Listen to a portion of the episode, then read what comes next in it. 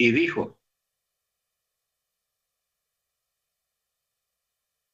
reúnanse y les declararé lo que sucederá a ustedes al final de los días. Ok. O sea, les iba a profetizar. Congréguense y escuchen, hijos de Jacob, escuchen a Israel, su padre. Y comienza con un orden del mayor hasta el menor. Y claro, ya sabemos quién es el mayor. Reubén. Rubén. Ahora,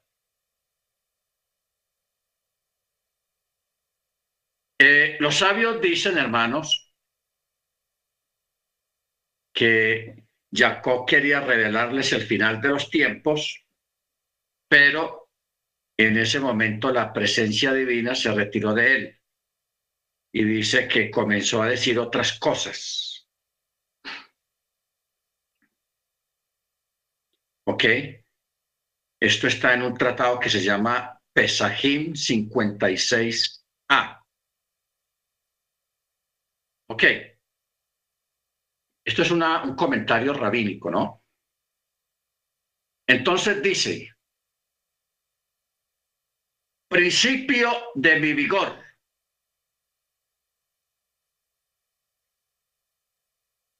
Esta expresión alude a su primera gota de semen ya que Jacob jamás tuvo una emisión involuntaria.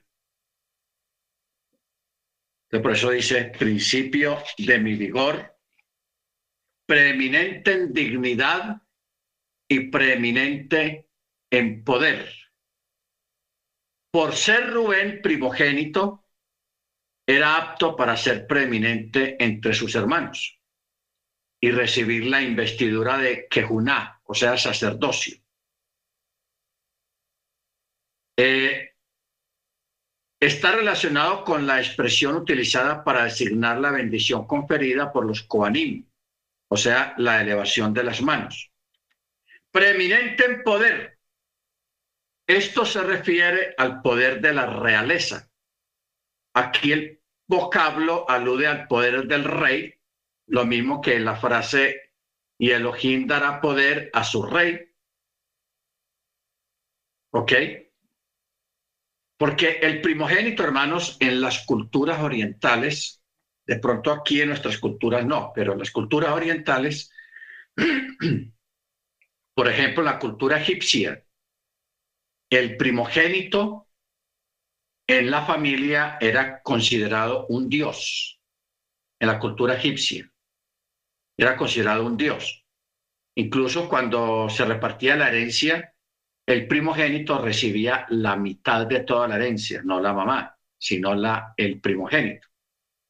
Y era honrado y era venerado y tenía mando sobre el resto de la familia como primogénito.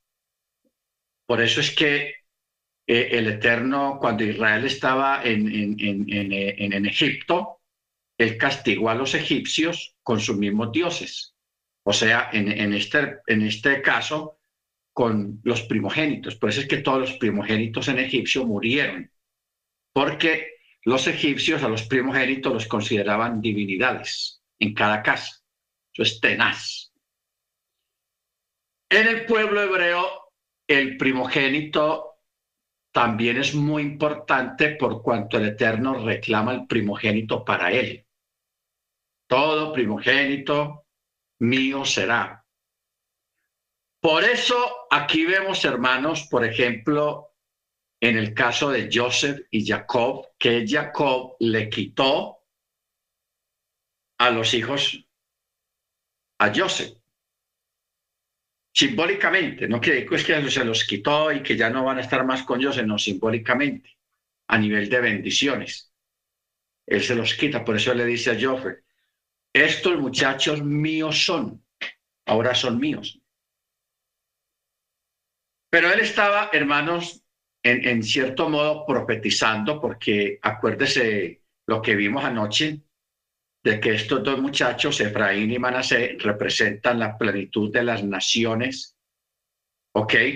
Representan al hijo pródigo que regresa a la casa, porque a través de, de estos pueblos, de estas naciones, que fueron los que recibieron y contuvieron a los exiliados de las diez tribus de Israel, ahí fue que a través de ellos el Eterno partió, llamemos, la historia. Yo no sé si usted ha entendido esto, hermanos, como, como yo lo entiendo, pero yo quisiera que lo entendieran. Eh, Israel, Israel, Israel, las doce tribus de Israel, por aquí por aparte. Cuando el Eterno echa las diez tribus y las dispersa por todas las naciones, Él lo hizo con un propósito. Él lo hizo con un propósito. Por eso acordémonos de la, de la bendición que el Eterno le dio a Abraham. En ti serán benditas todas las naciones de la tierra, pero cuando uno va al texto hebreo no dice así, sino que dice, en ti serán injertadas todas las naciones de la tierra. Este injerto se dio a través del Eterno mandar la semilla, que son las diez tribus, a todas las naciones del mundo. La mayoría de ellos se asimilaron, pero por sus venas, las venas de, de esos descendientes, corría sangre judía, sangre israelita. Cuando llega el cumplimiento del tiempo, porque todas las cosas ocurren en el tiempo del eterno, no cuando nosotros queramos. ¿Ok? No solamente los asuntos bíblicos, sino también algunos asuntos de nuestra vida. Usted ve que usted a veces planea cosas y dice, tal fecha voy a hacer esto y voy aquí, voy a hacer allá y todo eso y no le sale. A veces lo que usted pensaba hacer sale antes y de forma diferente o sale después en forma diferente como usted lo había planeado, porque no es el tiempo de nosotros, sino en el tiempo del Eterno, porque los tiempos del Eterno son perfectos. ¿Ok? Los, los, el tiempo y los caminos del Eterno, o sea, sus senderos, sus voluntades, en cuanto a la vida de cada ser humano, es perfecto. Los que descuadramos todos somos nosotros, tratando de ayudarle al Eterno, tratando de desobedecer al Eterno, tratando de hacer lo que no se debe de hacer, entonces ahí es cuando escuadramos muchas cosas. Pero todo evento que hay en la vida del ser humano, eventos importantes, ocurren porque ese es el día, la hora y el minuto en que deben de ocurrir, porque así está establecido. Amén. Baruch Entonces, ¿qué pasa? El Eterno planea la dispersión de las diez tribus con un propósito de que ellos rieguen su simiente en medio de las naciones, bendigan las naciones. O sea, si el Eterno no hubiera creado o no hubiera levantado un pueblo, el pueblo israelita, el mundo no sería lo que es hoy en día a nivel de desarrollo tecnológico, a nivel de matemáticas, a nivel de conocimiento. Estaríamos muy atrasados. Viviríamos de pronto en la era medieval o antes de la era medieval. Pero a través de los israelitas es que el Eterno bendijo al mundo. Por eso era necesario sacarlos, no que se quedaran encerrados allá en Judea, en el territorio, sino que salieran para poder a través de ellos bendecir a las naciones en todas las áreas, en todas las áreas. ¿Ok? Bendito sea su nombre. O sea, la, la gente cuando esté delante del Eterno, delante del gran trono blanco, aparte de que eso va a ser un juicio, pero el Eterno en ese juicio le va a mostrar a los millones y millones y millones de personas que van a estar allí parados qué fue lo que él hizo con Israel, para qué creó a Israel, y muchos pues van a agachar la cabeza y van a decir, ah, yo como maldije a esa gente, yo como desprecié a esa gente, como me burlé de esa gente. O sea, muchos se van a avergonzar, ¿Por qué? Porque se dejaron llevar por el espíritu de Amalek, porque eso es, eso es obra del espíritu de Amalek. El antisionista, el antijudío, el antisemita, como se le quiera llamar. ¿Ok? Porque hay gente que odia al pueblo hebreo y a veces no sabe ni por qué, por qué siente eso. Es un misterio. ¿Ok? Oye, ¿usted por qué odia y habla mal de esa gente? Ah, yo no sé. Yo soy así. O sea, la gente no sabe explicar. No sabe explicar. Pero ese espíritu entra, es en personas que no tienen temor al cielo. Que no tienen temor al cielo. Se, manifiesta ese espíritu, el espíritu de Amalek. Porque realmente el texto original dice es porque en ti serán injertadas todas las naciones de la tierra. Por eso es que Pablo, allá en, Romanos 11, él habla de eso. Él habla de eso. Cuando dice, eh, por si 11, 14 por si de alguna manera puedo provocar a celos a los de mi carne, o sea, a los israelitas, y salvar a alguno de ellos. Porque si su exclusión es la reconciliación del mundo, ¿qué será su readmisión si no vida entre los muertos? Y si la primera porción es santa, también la masa es santa. Y si la raíz es santa, también las ramas son santas. Pero si algunas de las ramas fueron desgajadas, cortadas, como cuando se poda un árbol, fueron desgajadas y tú, siendo olivo silvestre, fuiste injertado entre ellas y llegaste a ser copartícipe de la raíz de la rica savia del olivo. No te jactes contra las ramas que fueron desgajadas sino teme. ¿Por qué? Porque no sustentas tú a la raíz, sino que la raíz sustenta las ramas, y es la verdad. ¿Cuál es la raíz? Yeshua. El Ruach Jacodés, esa es la raíz. Y la Torá. Y el pueblo de Israel como nación. Pero esa raíz, ese pueblo es sostenido por un poder sobrenatural, que es el Ruach HaKodesh, que es el mismo eterno, que es Yeshua. Ok, ellos son sostenidos por ellos, por él. Entonces dirás entonces, ah, es que las ramas fueran, fueron desgajadas para que yo fuera injertado. Está bien. Por incredulidad fueron desgajadas y tú por fe estás firme. No seas arrogante, sino que ten temor. Porque si Elohim no eximió a las ramas naturales, tampoco a ti te, eximirá, te eximirá. Mira pues la bondad y la severidad de Elohim, severidad para con los que cayeron, pero bondad para contigo. Si permaneces en la bondad, de otra manera tú también serás cortado. Aún ellos, si no continúan en incredulidad, serán injertados nuevamente, porque poderoso es Elohim para injertar, injertarlos otra vez. Porque si tú fuiste cortado del que por naturaleza es olivo silvestre y contra naturaleza fuiste injertado en el olivo cultivado, cuanto más estos, que son las ramas naturales, serán injertados en su propio olivo. Y es la verdad.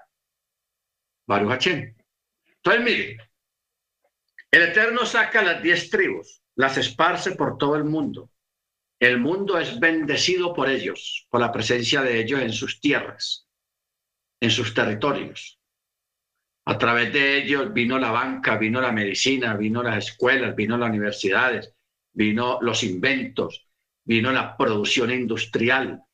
O sea, cuando uno se pone a mirar los nombres de los grandes personajes históricos que han aportado a, nivel de medicina, a nivel de literatura, a nivel de juegos, a nivel de, de cultura, a nivel de música, a nivel de lo que sea. Siempre hay judíos ahí, hay israelitas ahí. ¿Ok? Y aún todavía, aún todavía. Simplemente que muchos de ellos, pues, no, no, no esperemos que todos sean fieles a la Torá y guarden Shabbat. No, son judíos, son israelitas, pero están descarriladitos, están descarriados, no tienen temor al cielo.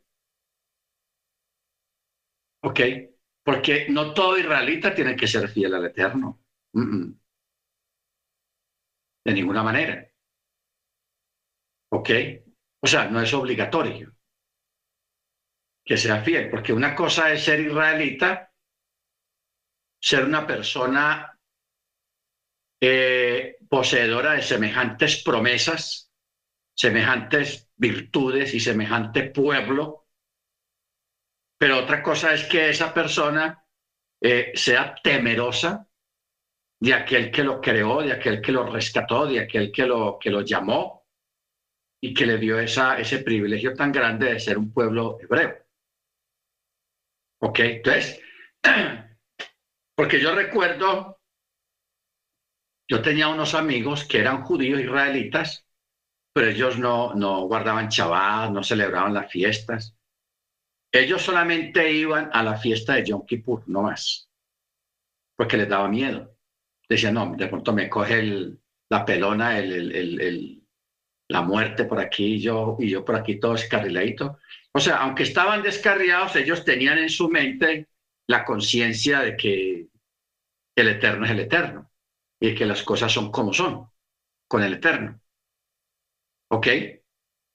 Entonces, eh, yo recuerdo que eso pasaba mucho en la iglesia cristiana también. Ustedes saben que en la iglesia cristiana el 31 de diciembre se hacía un culto especial de despedida del año, Santa Cena, y eso lo hacían unas dos o tres horas antes de, las 12 de la noche del 31 de diciembre, porque eso se sembraba una, una expectativa de que el otro año, ¿cómo va a ser eso? Nos vamos a morir, se va a acabar el mundo.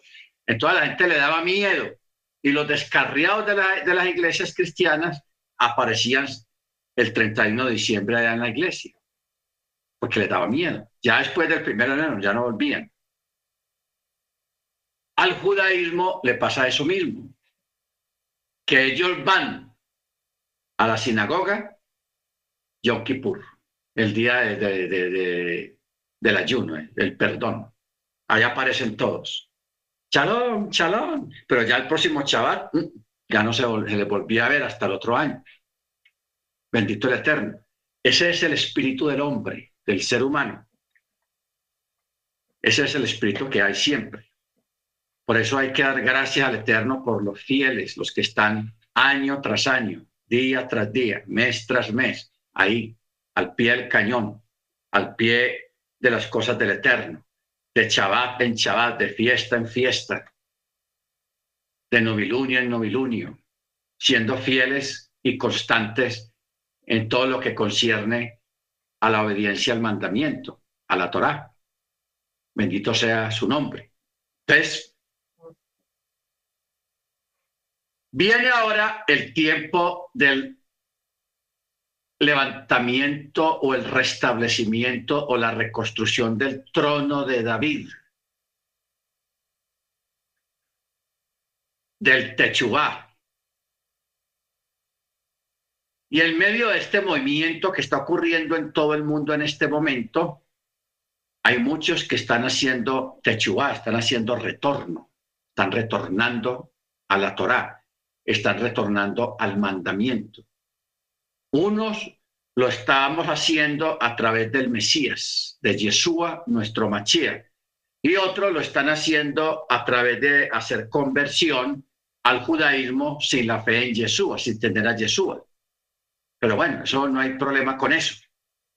El problema es si cuando una persona que ya conoció, por ejemplo, los que estamos acá, que estamos en Yeshua, por dudas, por falta de estudio, por falta de conocimiento, se deja convencer de un ortodoxo y, se lo jala para allá y tiene que negar a Yeshua, lo, obligan a que, a que niegue a, Yeshua y, y, la persona, por, el, tal de estar allá, de que lo reciban, niega a Yeshua.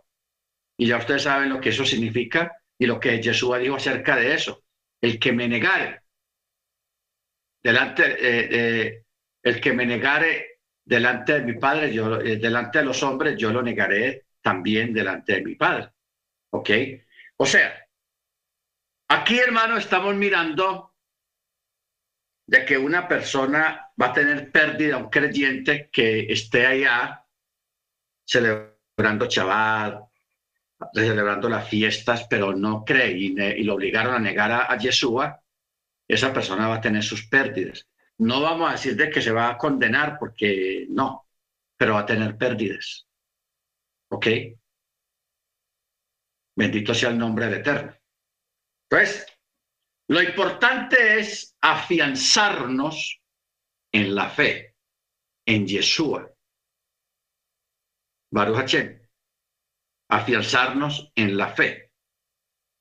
Porque todo esto, hermano, lo que está ocurriendo ahora, ya el Eterno lo había planeado, ya lo había predispuesto predeterminadamente, y nosotros en este momento somos el cumplimiento de eso que él había planeado. Todavía faltan cientos miles que van a llegar, porque va a llegar mucha gente.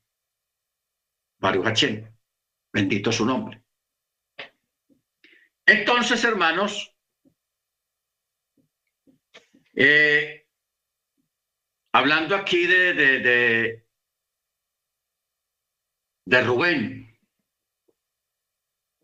en el verso 4 dice, impetuoso como las aguas.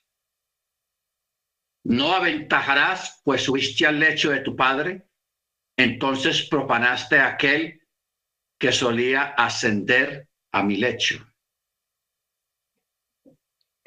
Parece, cuando uno lee esto, parece una, tiene prosa, tiene poesía. Impetuoso como las aguas.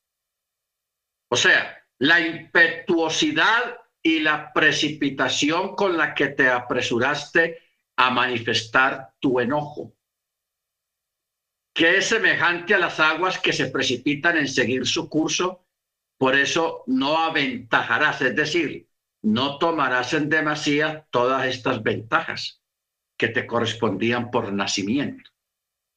O sea, aquí Jacob está hablando del carácter de Rubén. El hombre no controlaba la ira. No controlaba la ira, era impetuoso. Vamos a hacer eso y ahí mismo se iba sin pensarlo dos veces. Y, claro, a veces las cosas no salían tan bien y se metía más en problemas porque era impetuoso, no tenía control. Era como un caballo sin frenos. Por eso dice, eh, la precipitación con la que te apresuraste a manifestar tu enojo. Eres semejante a una, a una agua que, que está desbordada, que eso arrasa con todo, los derrumbes, los deslaves y todo eso, de eso está hablando. Entonces, por eso dice, no aventajarás. Ojo con estas palabras, impetuoso como las aguas, no aventajará, o sea, no podrás disfrutar del privilegio que tienes como primogénito entre todos tus hermanos. ¿Por qué?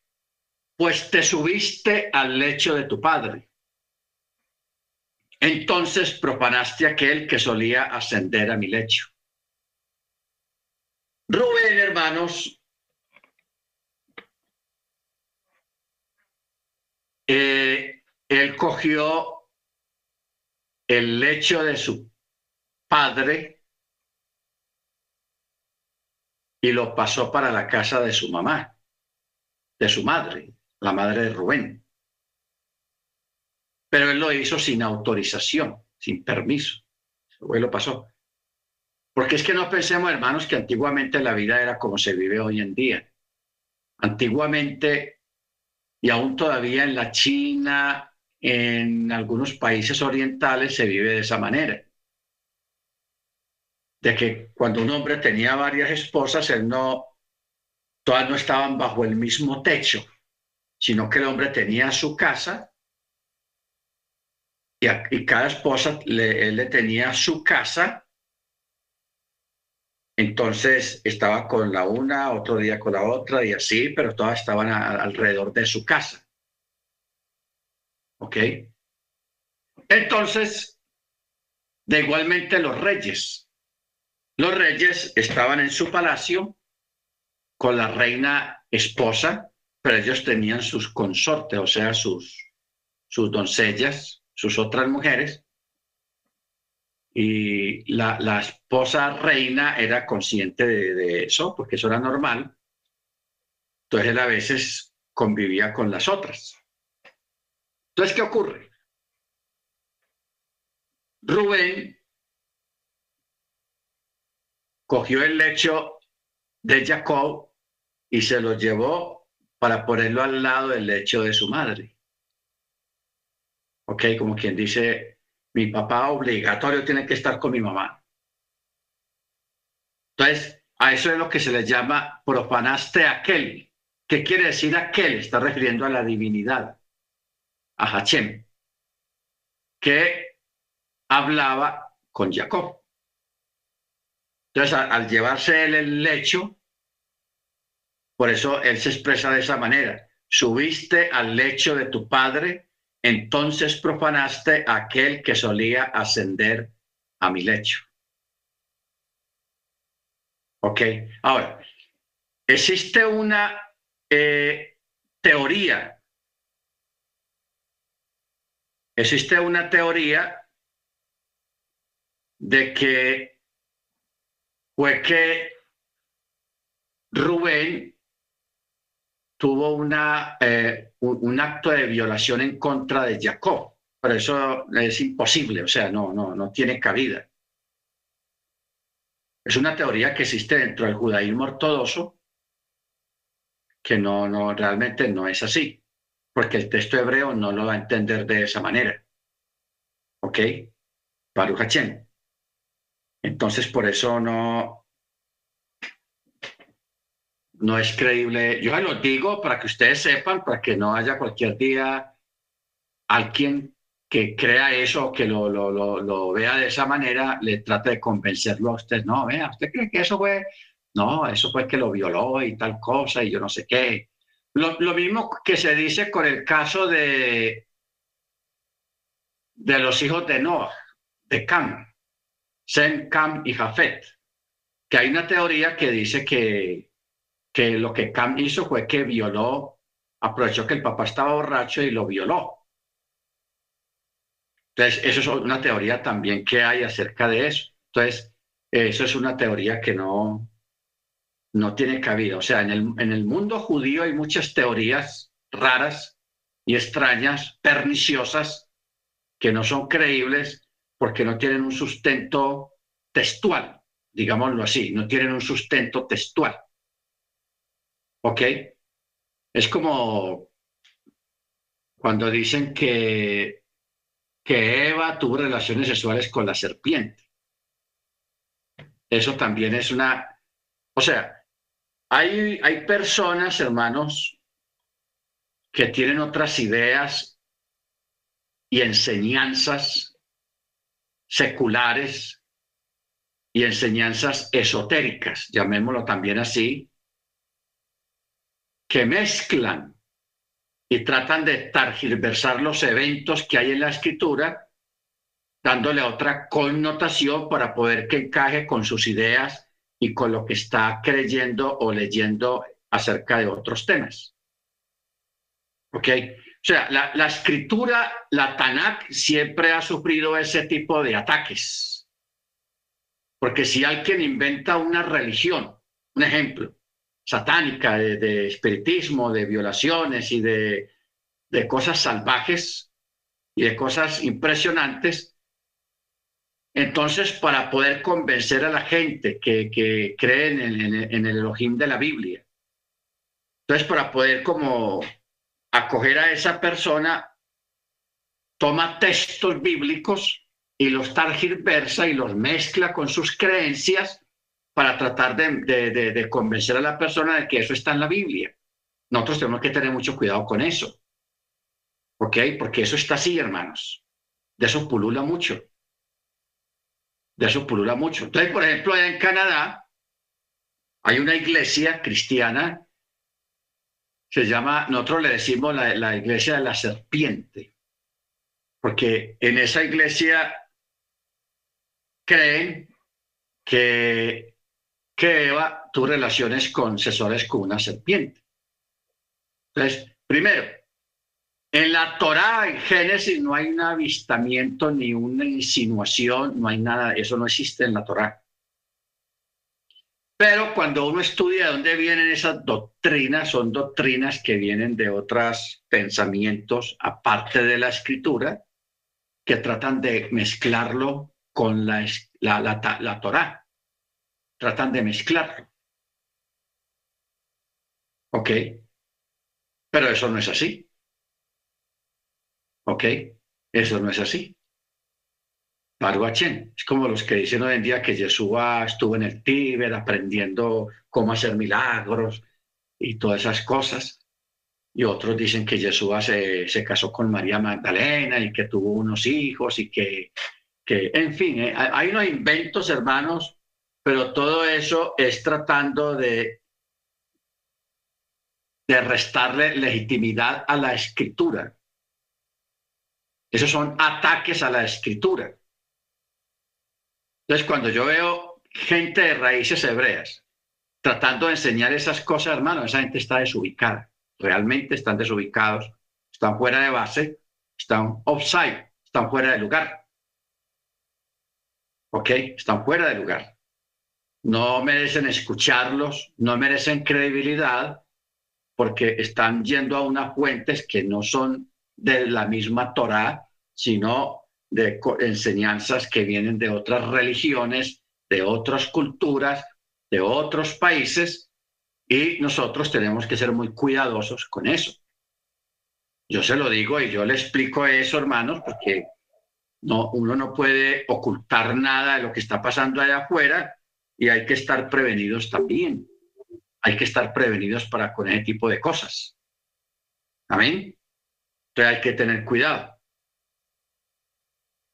Eh, Rubén lo que hizo fue que profanó el lecho de su madre. Otros dicen que tuvo relaciones sexuales con otras mujeres en, la cama del papá, de, de Jacob. Esa es otra teoría. Pero bueno, hay que tener solamente cuidado con eso. Muy bien, verso 5. Simón y Leví son hermanos. Instrumentos usurpados son sus armas. Que en su consejo no entre mi alma. Mm.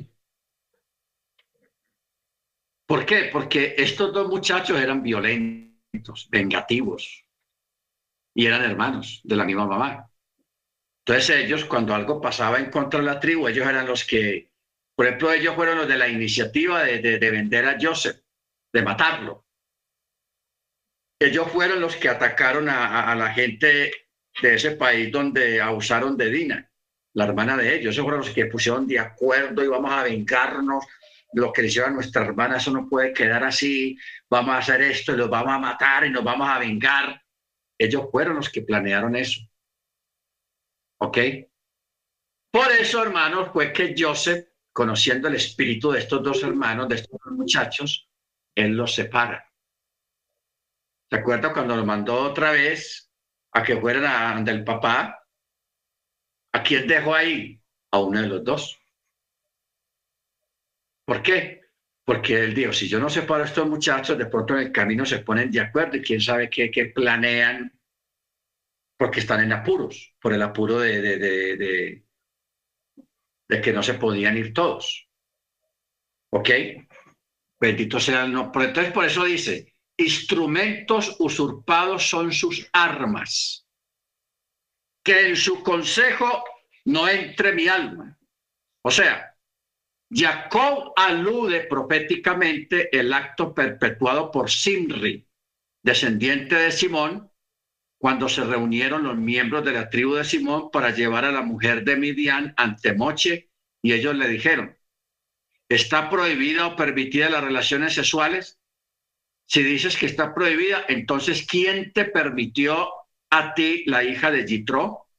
Según esto, Jacob quiso decir que mi nombre no sea mencionado en relación con ese asunto.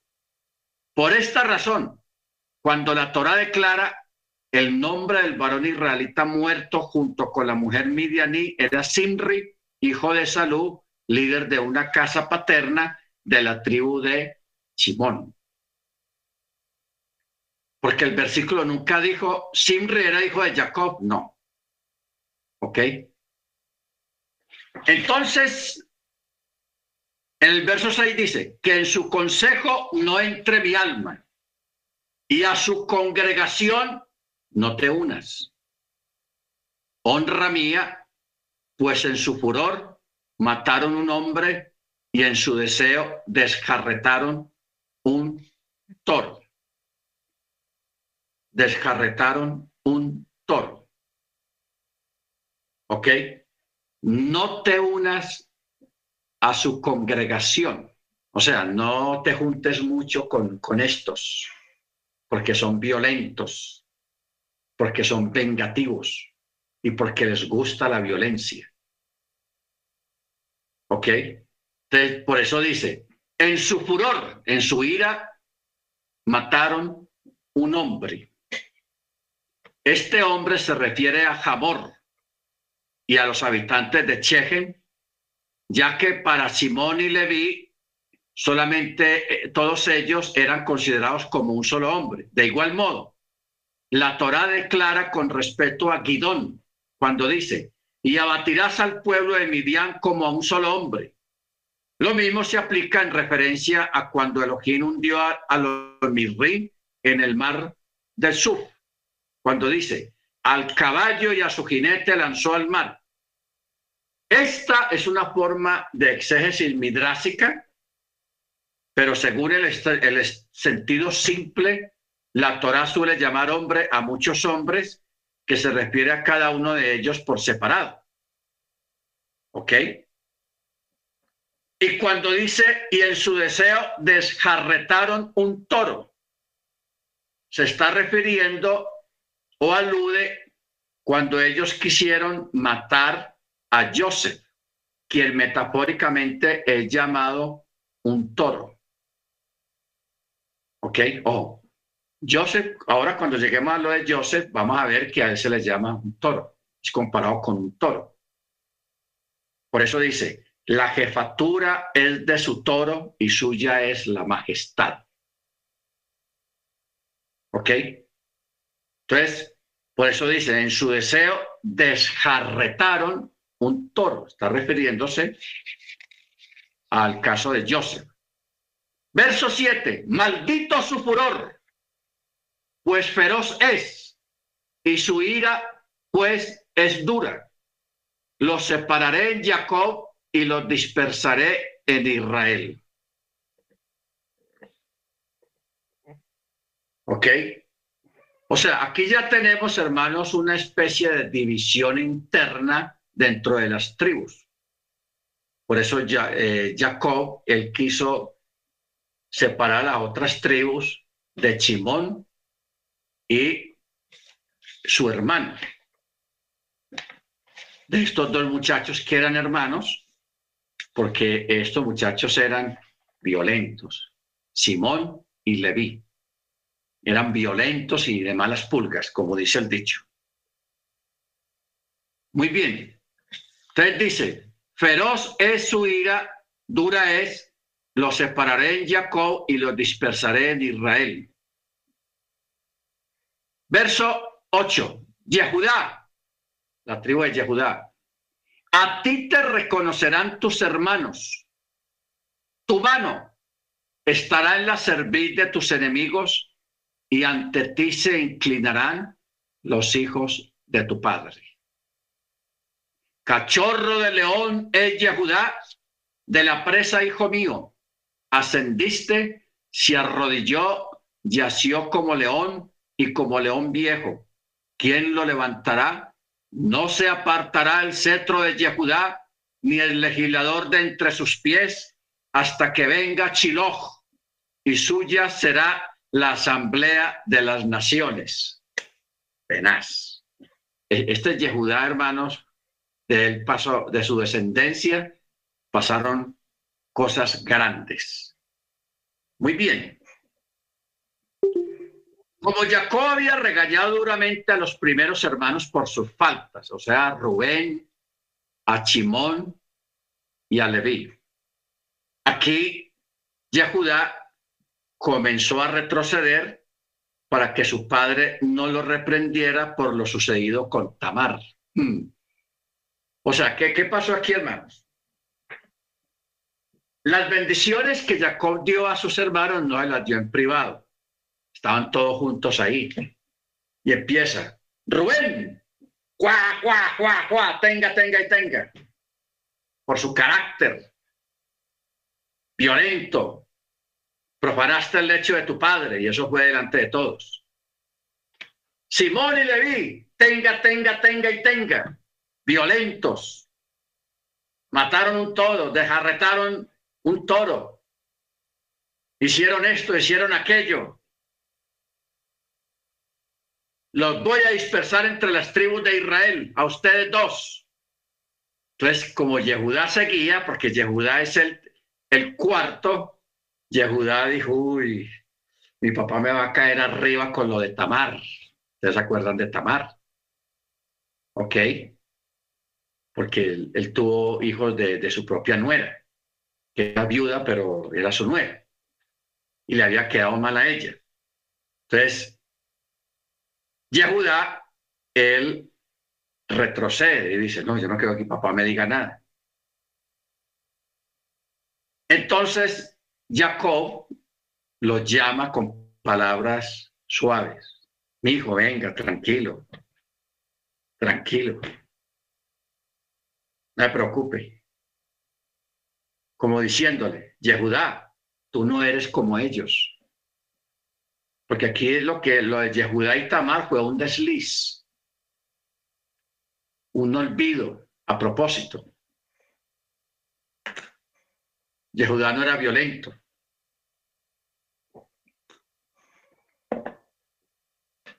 Entonces, dice, a ti te reconocerán tus hermanos. Tu mano estará sobre la cerviz de tus enemigos. O sea, va a prevalecer. Y ante ti se inclinarán los hijos de tu padre. Segunda vez que esto pasa.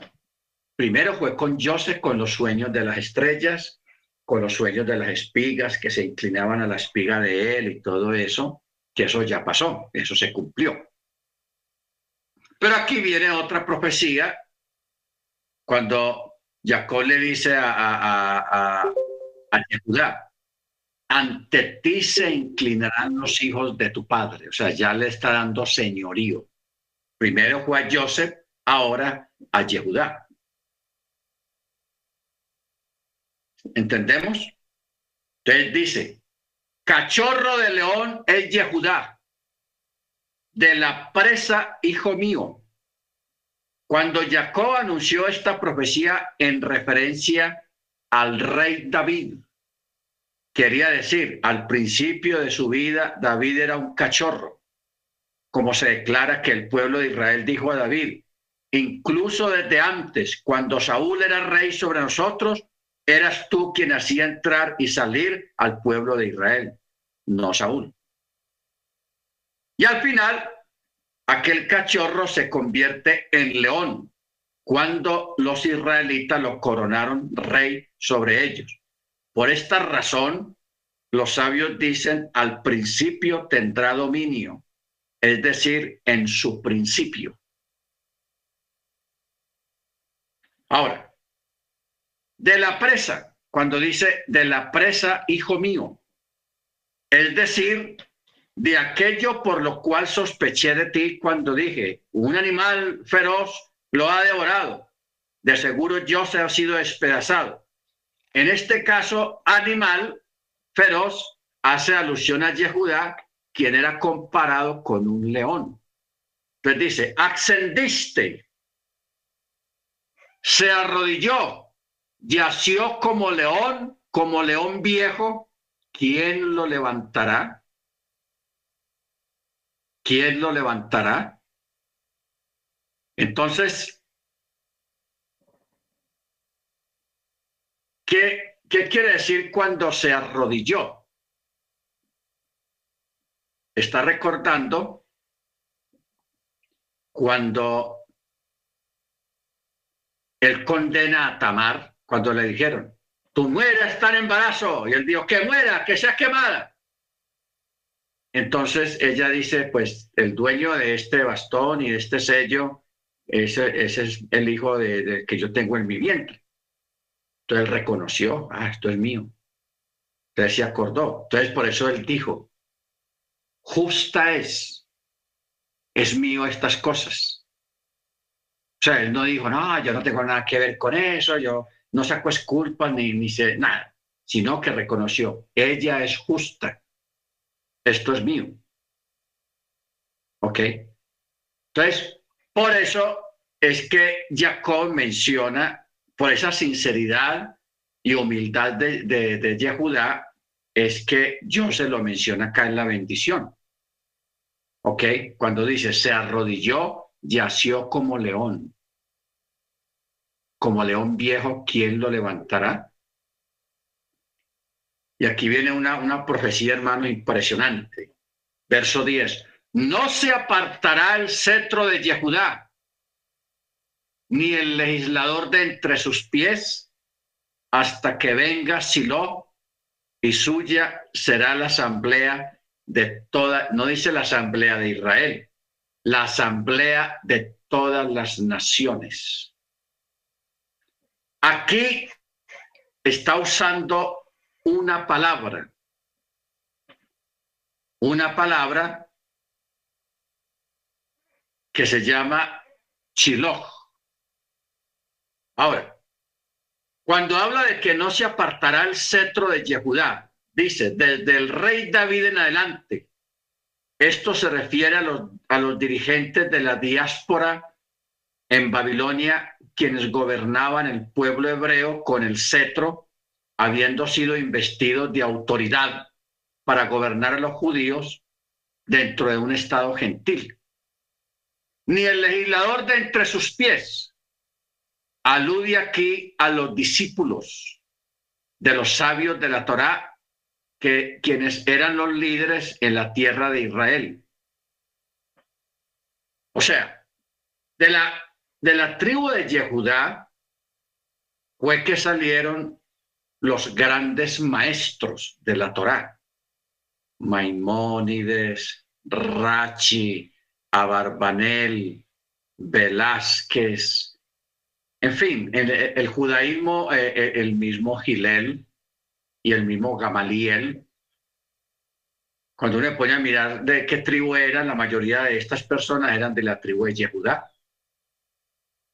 Por eso, es, por eso se les llama ni el legislador de entre sus pies, o sea, no se apartará de su descendencia los legisladores, siempre habrá legisladores de la Torá, o sea, grandes maestros de la Torá. Hasta que venga Chiló. Mire usted qué, qué cosa tan hermosa. Decíamos hace un momento que el Eterno levantó grandes sabios, grandes legisladores, grandes maestros rabinos. A través de la historia siempre ha habido una luz, una lámpara, que son los sabios. Nunca ha faltado lámpara en Israel. ¿Ok? Entonces, todos estos prácticamente estaban preparando el camino para cuando viniera el Mesías. ¿Ok?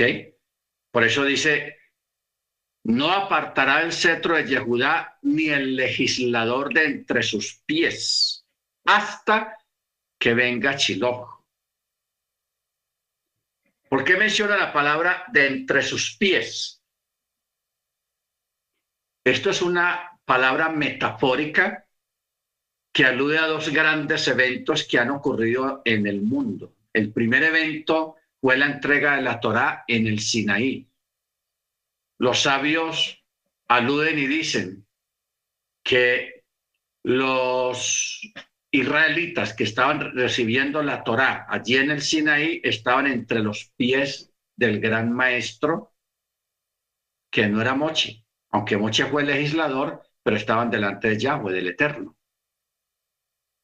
Figurativamente decían de entre sus pies. Cuando los alumnos se sientan a escuchar la enseñanza del maestro. Luego, este evento se repite cuando Yeshua da semejante sermón en el monte. Mateo capítulo 5. 5, 6, 7 y 8, porque es un mismo, es un mismo evento, esos tres capítulos. El sermón del monte, que había una multitud impresionante,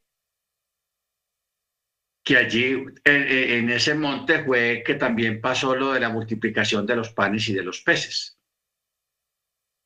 ¿Ok? Recibieron pan del cielo, pan sobrenatural, aludiendo al mismo pan que recibió el pueblo hebreo allá en el Sinaí, que era la Torá, recibieron la Torá. Y ustedes saben, Yeshua es la Torá y la Torá es Yeshua, y Yeshua es el pan vivo que descendió del cielo. Entonces, ahí estos dos eventos están complementados. Y eso es lo que está hablando acá. Suya será la asamblea de naciones. Entonces, todo estos eventos será hasta que viniera Chiloh. Chiloh es uno de los títulos que tiene Yeshua o sea, el rey Mesías, ya que a él le pertenece la autoridad real y traerán obsequios al que hay que temer, porque es que la palabra chiloj, que está repetida en los salmos, en los salmos, ah, Salmo 76. La palabra chilo, cuando uno averigua en un diccionario, la palabra chilo tiene varios, varias connotaciones. Una de ellas dice, traigan regalos al que es temible, traigan regalos al rey. Pero vamos a, los salmos. Salmo 76,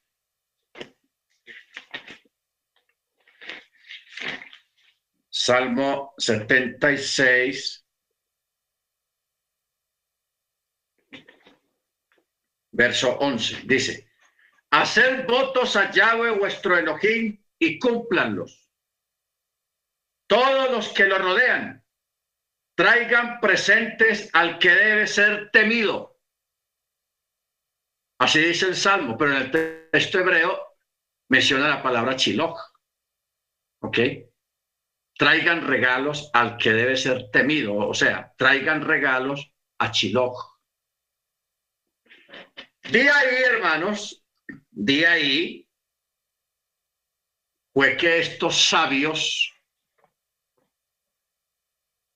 cuando nació el Mesías, ¿se acuerdan de aquellos sabios? Porque el catolicismo dice que eran tres, hasta, hasta le pusieron nombres. Gaspar, Melchor y Baltasar. Pero bueno, no hay problema con eso. Estos sabios, guiados por la estrella y por sus conocimientos astronómicos, y tenían conocimiento de la Torá, porque eran personas eh, lectores de la Torá. Ellos tenían conocimiento de esta palabra que está aquí en Génesis 49, 10, de la palabra Chiloh. Por eso ellos, cuando se dan cuenta que, que llegó Chiloh, llegó el Mesías, ya llegó, llegó el rey, ellos van y lo buscan y guiados por la estrella lo encuentran, pero ellos no van con las manos vacías. ¿Por qué? Porque ellos también conocen el Salmo traigan presente, o sea, traigan regalos al que debe ser temido, o traigan regalos a Chiloh. Ya no entendemos más o menos por qué e, esos reyes, esos sabios, fueron y les llevaron regalos al, niño, a, a Machaya, al Mesías, por esta profecía. Y esta profecía no se ha acabado todavía. Cuando venga el tiempo del milenio, hay una profecía que dice que todas las naciones del mundo llevarán presentes año tras año al Mesías, quien estará sentado en su templo, en el trono. Aparte de los impuestos,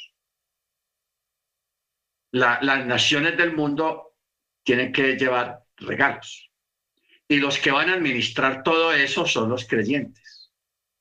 ¿Ok? Los servidores. Son los que van a administrar, a recibir esos presentes y administrarlos para el Mesías. Bendito sea el nombre del Eterno. Baruch. Amén. Muy bien. Eh, por eso dice, hasta que venga Chilo y suya será la asamblea de las naciones. ¿Por qué habla en término plural de naciones? Porque ya para este tiempo, cuando se cumpla ese, esa parte de la asamblea de las naciones, ya el pueblo israelita ortodoxo, los que no creían en Yeshua, ya han creído. Y nosotros que estamos acá, que tenemos la fe en Yeshua, celebramos Shabbat, aquí estamos, vamos a estar juntos, entonces ya ahí se cumple esa palabra y suya será la asamblea de las naciones. La asamblea de las naciones. ¿Ok? Baruch Hashem. Verso 11. Sigue hablando de Yehudá y dice, amarra la vid a la vid su borrico, o sea, su asno, y al sarmiento la cría de su asna. Tú aquí menciona dos plantas, la vid y el sarmiento.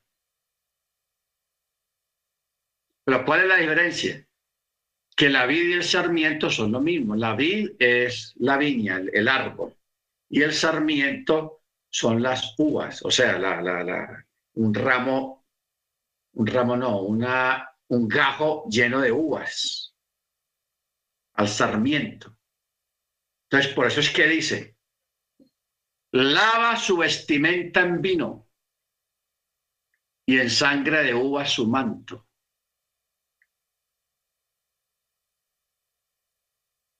¿Qué quiere decir lava su vestimenta en vino? Está hablando de abundancia de vino. Abundancia de vino, mucho vino. Y su manto. Por eso dice, y en sangre de uva su manto. El manto está hablando de el talit. Pero ¿cuál es el, asunto?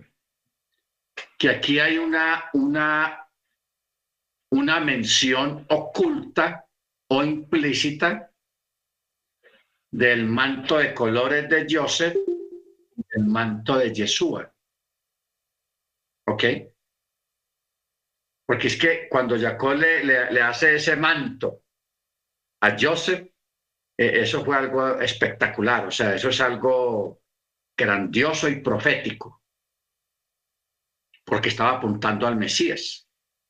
Cuando también su talit, su manto, que era de una sola pieza, fue rifado, sorteado entre los soldados romanos. ¿Ok? Que ese acto de, que el manto de Yeshua fuera sorteado entre los romanos, eh, eso es, tiene muchas connotaciones porque los soldados romanos no eran israelitas, eran romanos, eran extranjeros. que hace un extranjero tomando el manto de Yeshua para, para tomar posesión de él. Que eso alude, hermanos, al sacrificio de Yeshua, no solamente por el pueblo israelita, sino por los descendientes de la casa de Israel y de la casa de Yehudá que habían sido enviados a las naciones. ¿Ok? Que habían sido enviados a las naciones. Baruch Entonces, por eso, por eso dice, lava su vestimenta en vino y en sangre de uvas su manto. Su manto. Ahora,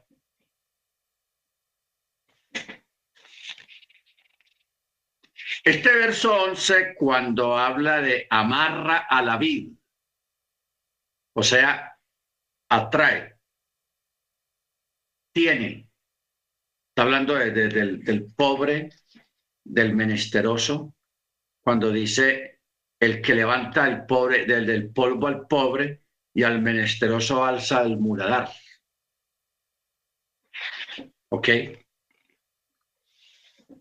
Entonces dice, Verso 12, bermejo de ojos por el vino. O sea, aquí vuelve y repite el vino de la abundancia de vino. Y blanco de dientes por la leche. Baruch Ahora, Acerca de, de, Bermejo de ojos por el vino, es una alusión.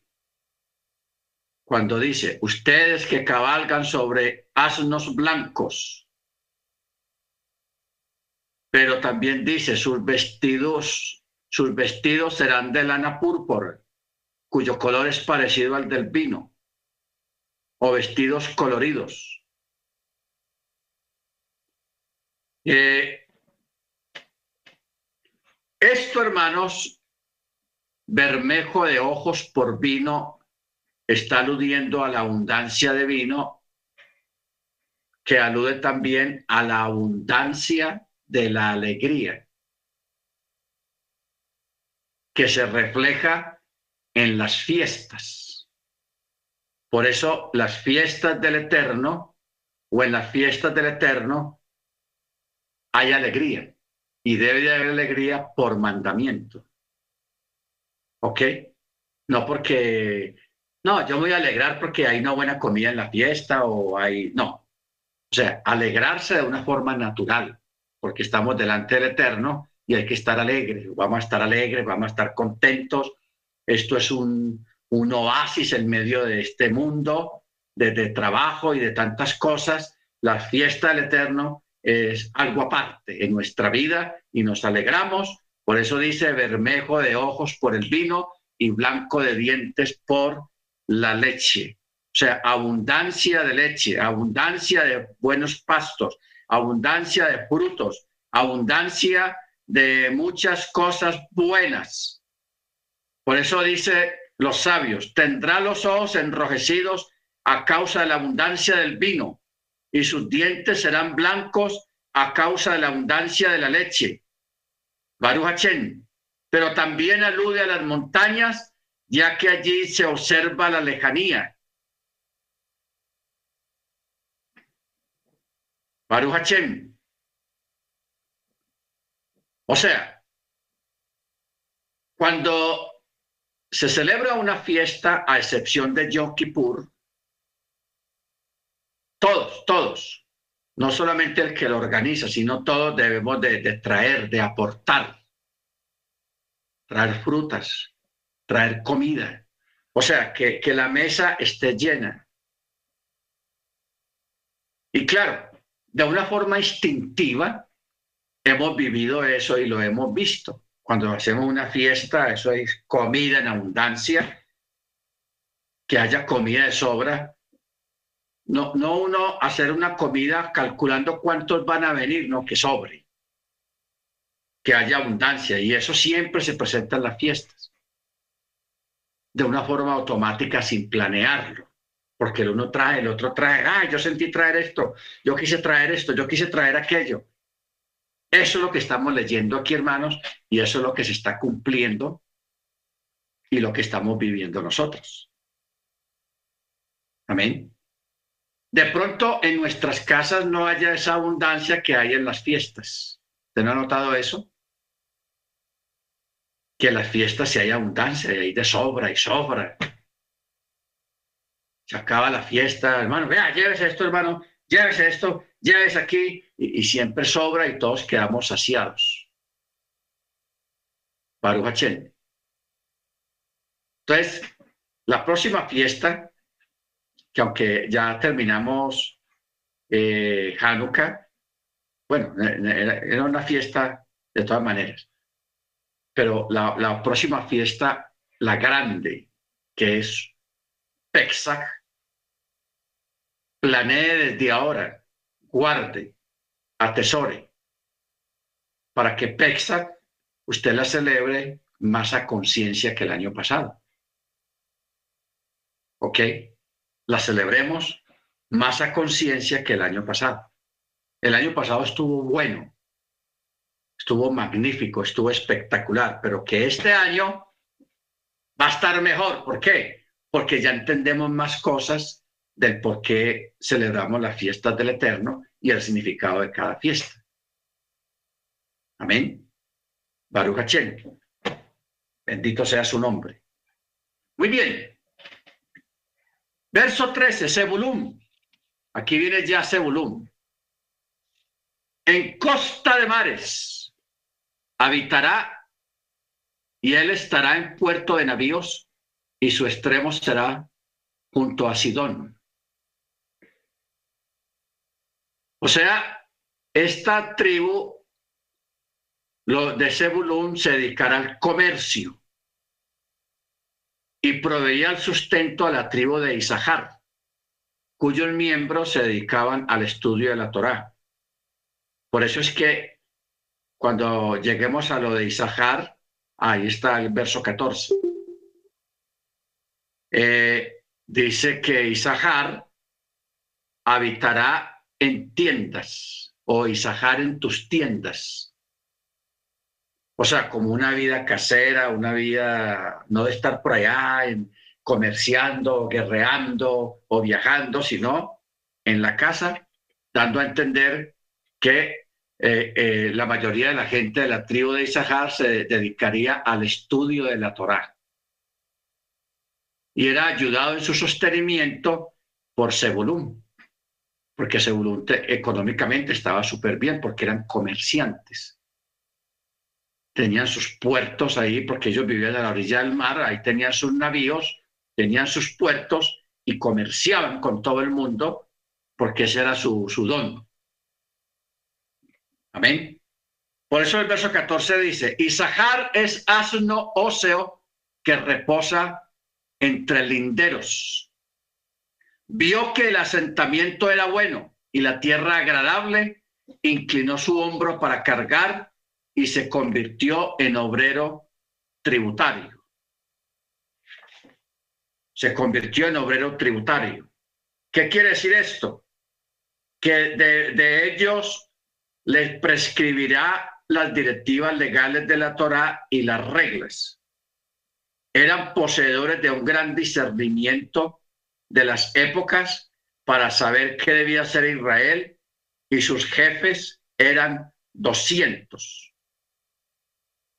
O sea, la tribu de Isahar produjo, produjo 200 líderes miembros del Sanedrín, como lo demuestran estas palabras o este versículo, y todos sus hermanos seguían sus palabras. Y todos sus hermanos seguían sus palabras. Aquí viene el tenebroso verso 16. Dan, Dan. Dan juzgará a su pueblo como a uno solo, las tribus de Israel. Dan será serpiente sobre el camino, víbora sobre el sendero, que muerde calcañares de caballos, cuyo jinete cae hacia atrás.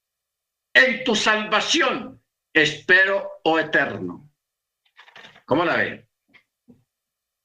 Dan juzgará. En otras versiones dice, Dan vengará a su pueblo, pero no.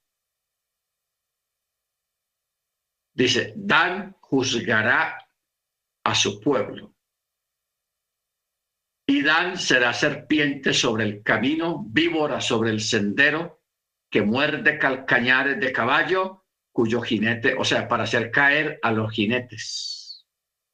O sea, traicionero, violento, perseguidor.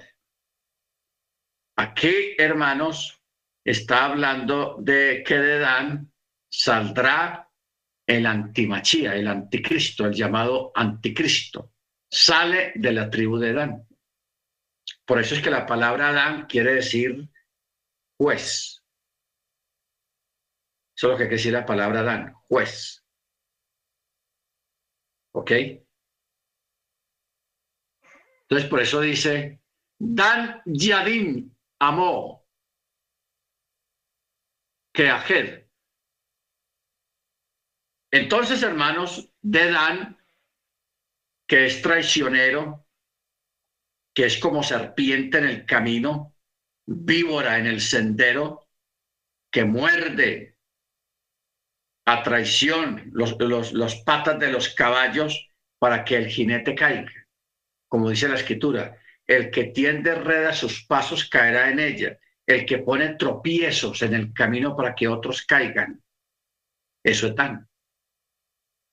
Por eso es que la tribu de Dan no figura ya en el libro Apocalipsis cuando se menciona a los 144 mil. Allí fue reemplazado no por Efraín, sino por Manasés. ¿Ok? Por Manasés, o sea, el hijo mayor de Joseph, el que tuvo en Egipto. Baruch Entonces, cuando Jacob vio lo que iba a ser el anticristo, la matanza, la traición, todo lo que iba, lo malo que iba a ser en contra del pueblo hebreo y en contra de los creyentes en Machía, él se espantó y dijo, en tu salvación espero, oh Yahweh. Se asustó mucho por lo que vio, porque él vio a un descendiente de Dan haciendo semejantes cosas horrorosas. Amén. Verso 19, Gad, una tropa se alistará de él. La palabra tropa tiene que ver con regimiento, con soldados. Entonces dice, una tropa se alistará de él y él marchará indemne, o sea, sin sufrir ningún daño sobre sus huellas. Sobre sus huellas.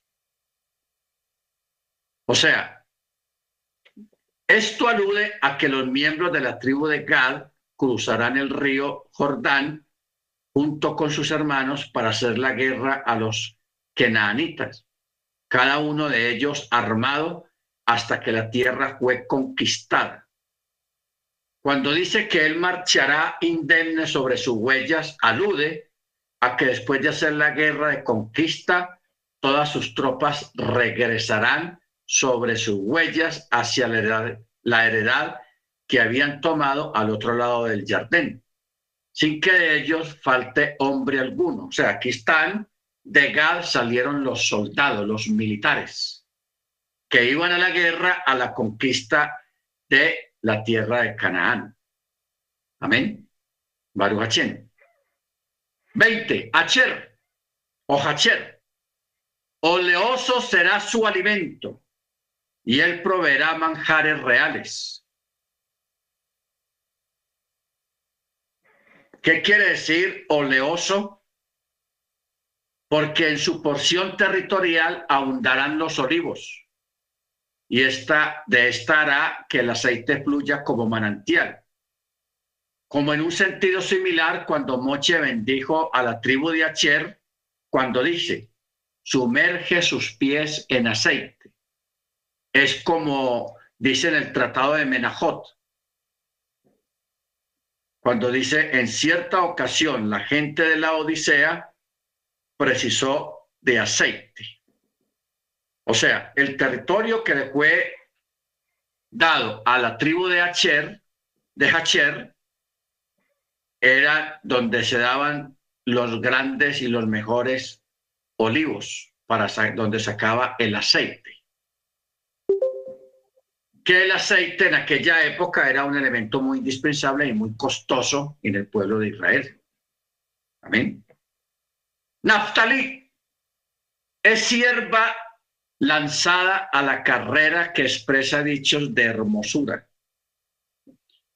Esta metáfora alude al valle de Guinosar, donde los frutos maduran rápidamente, tales cual semejante a una sierva que es rápida para correr. La frase significa una sierva lanzada a correr, que expresa dicho de hermosura. Jacob profetizó sobre la guerra de Israel contra Sisera, acerca de lo cual se declara, toma contigo diez mil hombres de los descendientes de Naftalí, y los hombres de la tribu de Naftalí marcharon hacia el lugar de la batalla con rapidez. Y también en aquel contexto que se enuncia la expresión lanzar, o sea, rapidez. Hacia el valle lanzaron sus pies. ¿Ok? Entonces, esta es Naftali, sierva lanzada a la carrera, o sea, eran veloces. Para usted entender mejor esto, habría que leer el libro de Yazar. El libro de Yazar, donde alude las grandes velocidades que alcanzaban los de la tribu de, de, Naftali. ¿Ok? La velocidad.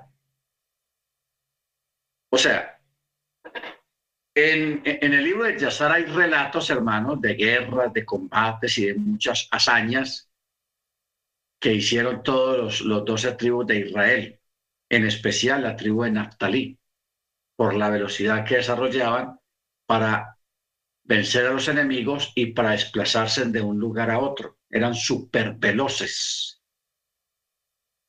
Por eso dice, sierva lanzada. Rápido, rápido.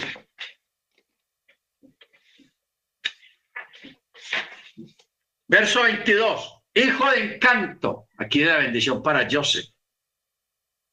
Hijo de encanto es Joseph. Hijo de encanto para el ojo, porque Joseph era bien parecido. Acuérdese, la mujer de Potifera, que perdió la cabeza por Joseph, esta mujer, porque José era bien parecido. Por eso dice, hijo de encanto para el ojo, es Joseph. Las jóvenes caminaban para observar,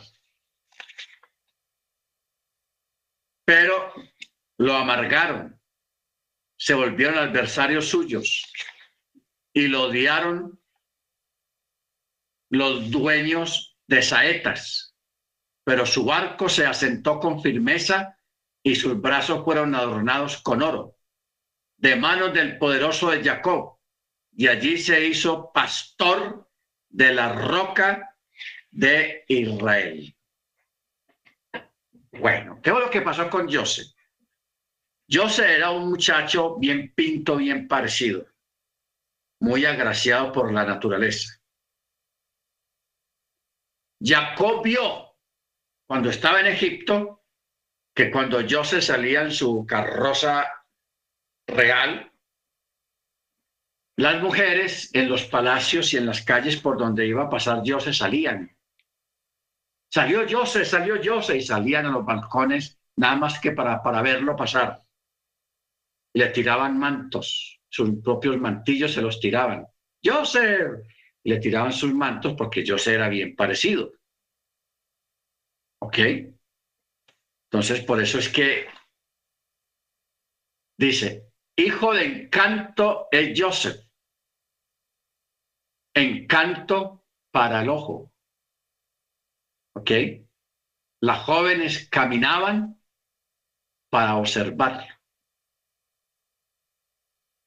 Baruch Por eso en México hay, una, hay un dicho que dicen ah, cuando hay una, bueno, ya hoy al, al, contrario, hoy en día se admiran esas las mujeres bonitas. Entonces en México dicen que no, me estaba dando un taco de ojo porque pasó una muchacha bonita, entonces ya dicen taco de ojo. ¿Ok? Aquí casi que lo dicen de la misma manera. Aquí dice encanto para el ojo. ¿Ok? Encanto para el ojo. Baruch Pero lo amargaron. Se volvieron sus adversarios. Está haciendo referencia cuando sus hermanos lo amargaron. También Potifar y la mujer de Potifar lo amargaron para enviarlo a la cárcel. Como se dice, le amargaron su vida. Y los que antes lo admiraban se volvieron sus adversarios. Por eso dice, se volvieron sus adversarios, lo odiaron los dueños de saetas lo, odiaron los dueños de saetas. ¿Por qué? Porque la lengua de sus hermanos, maligna, eran como saetas. ¿Ok? Baruch Pero su arco se asentó con firmeza, o sea, a la final el Eterno le dio la, la bendición y le dio la victoria a Joseph. Amén. Bendito sea su nombre. Por eso dice, su barco se asentó con firmeza y sus brazos fueron adornados con oro cuando fue príncipe, rey en Egipto. Por eso dice, de manos del poderoso de Jacob, y allí se hizo pastor de la roca de Israel, del Dios de tu Padre que te ayudará y con el omnipotente que te bendecirá con bendiciones de los cielos arriba y bendiciones del abismo que yace debajo, bendiciones de lanzamientos de, y de matriz, y las bendiciones de tu padre se impusieron las bendiciones de mis progenitos. No, eso está tenaz. Pero vamos a desglosar un poquito esto, hermanos, porque aquí hay unas palabras tenaces. Dice, el omnipotente que te bendecirá con bendiciones de los cielos, o sea, bendiciones espirituales. Bendiciones del abismo, de la tierra, el fruto de la tierra, los tesoros, los metales preciosos, el oro, la plata, el estaño, el zinc. Por eso dice, bendiciones del abismo que yace debajo, bendiciones de lanzamientos. Esta palabra bendiciones de lanzamientos está hablando del semen, del semen. O sea que los varones descendientes de esta tribu de Joseph serán benditos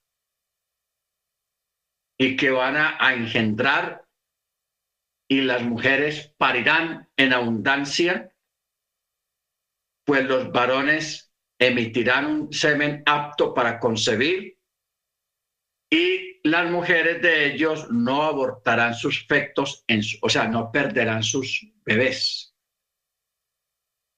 Por eso la palabra bendiciones de lanzamientos, o sea, un semen prolijo, fértil.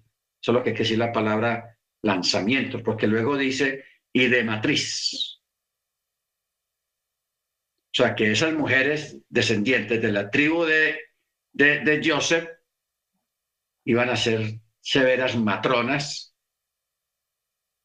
que no habría entre ellas abortos ni estériles, porque serían prolijas. Bendito sea su nombre. Por eso en el verso 26 dice, las bendiciones de tu Padre se impusieron a las bendiciones a, tus progenitores hasta el confín de los collados del mundo, y ellas estarán sobre la cabeza de Joseph y sobre la coronilla del apartado entre sus hermanos. Es tenaz, muy tenaz esto.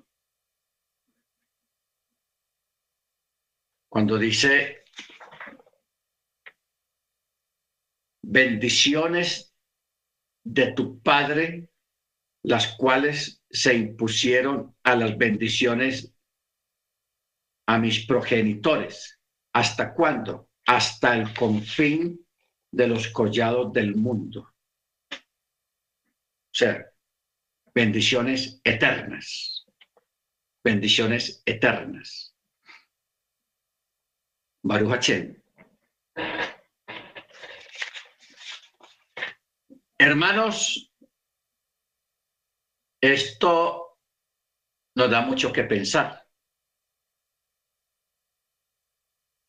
porque todas estas promesas que estamos leyendo acá a las diferentes tribus, a unos por el comercio, a otros por el estudio de la Torá, a otros la realeza, a otros el, liderazgo, a otros las riquezas de la tierra, a otros la inteligencia, aquí en este caso de Joseph, las bendiciones, porque cuando repite la, palabra de los padres y de las bendiciones de los padres, está hablando de que a la descendencia de Joseph se se le estaría dando una bendición superior a la que se le dio a los padres. Superior. Tal bendición serían hasta los collados del mundo, o sea, unas bendiciones eternas, o sea, por tiempos indefinidos. Tiempos indefinidos.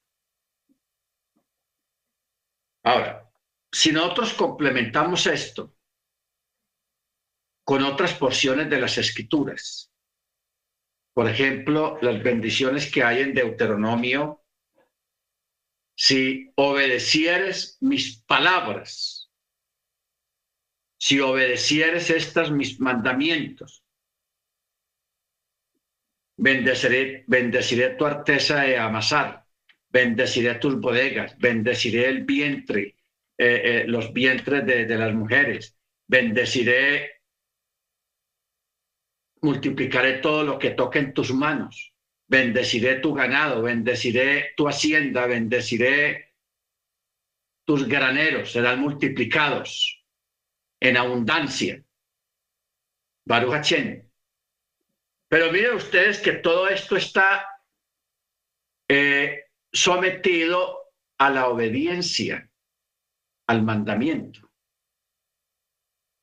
O sea que el obedecer mandamiento trae estas bendiciones y muchas más, porque no solamente son bendiciones de los cielos, de la tierra, sino también bendiciones en cuanto a descendencia y en cuanto a la salud.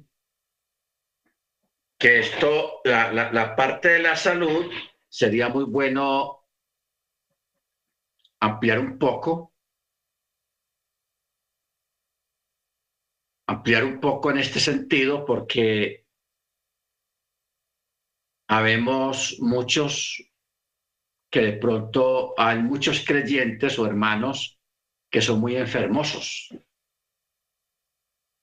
Eso lo miran feo y se, se enferma, le da esta gripa porque lo miran feo. Bueno. Entonces, nosotros examinar eso porque hay algunas cosas, hermanos, que no se cumplen en nosotros. ¿Ok? Porque vivimos siempre arrastrando enfermedades, dolores, escaseces, problemas. Porque hay personas que su vida no, no es sino problemas. En otros, su vida no es sino escasez económica. no, no salen adelante, no, no prosperan, no progresan, como que hay cosas atrancadas, situaciones atrancadas en, la vida de los, de los hermanos. ¿Por qué? Y al mismo tiempo la parte de tantas enfermedades. enfermedades. ¿Por qué tenemos que llevar nosotros enfermedades? Claro, de pronto usted tenga la palabra en la boca y me diga, pero hermano, vea que el mismo Jacob murió de enfermo y fulano de tal también está enfermo. Y Pablo le dice a Timoteo que, que tome un poquito de vino a causa de sus problemas estomacales, o sea que Timoteo tenía una enfermedad. Y Pablo mismo tenía una enfermedad en los ojos, que él lo llama el aguijón, etcétera, etcétera, etcétera. Ok. Y también de que la mayoría de las personas eh, tácitamente está establecido de que la mayoría de la gente hoy en día se mueren por, por alguna enfermedad, no de vejez. O sea, la gente que muere de pura vejez, de puro viejo o de muerte natural son muy pocos. Todavía hay gente que muere de forma natural, pero no, no son muchos son pocos. Pero por lo general, la mayoría muere o morimos por alguna enfermedad.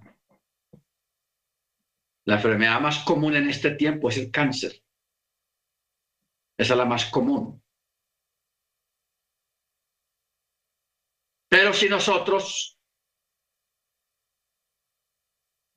revisáramos nuestra, nuestra forma de vivir, podíamos revertir muchos, muchas cosas que ya están establecidas en nuestro ADN, porque nuestro ADN carga las enfermedades heredadas por nuestros padres, de nuestros padres.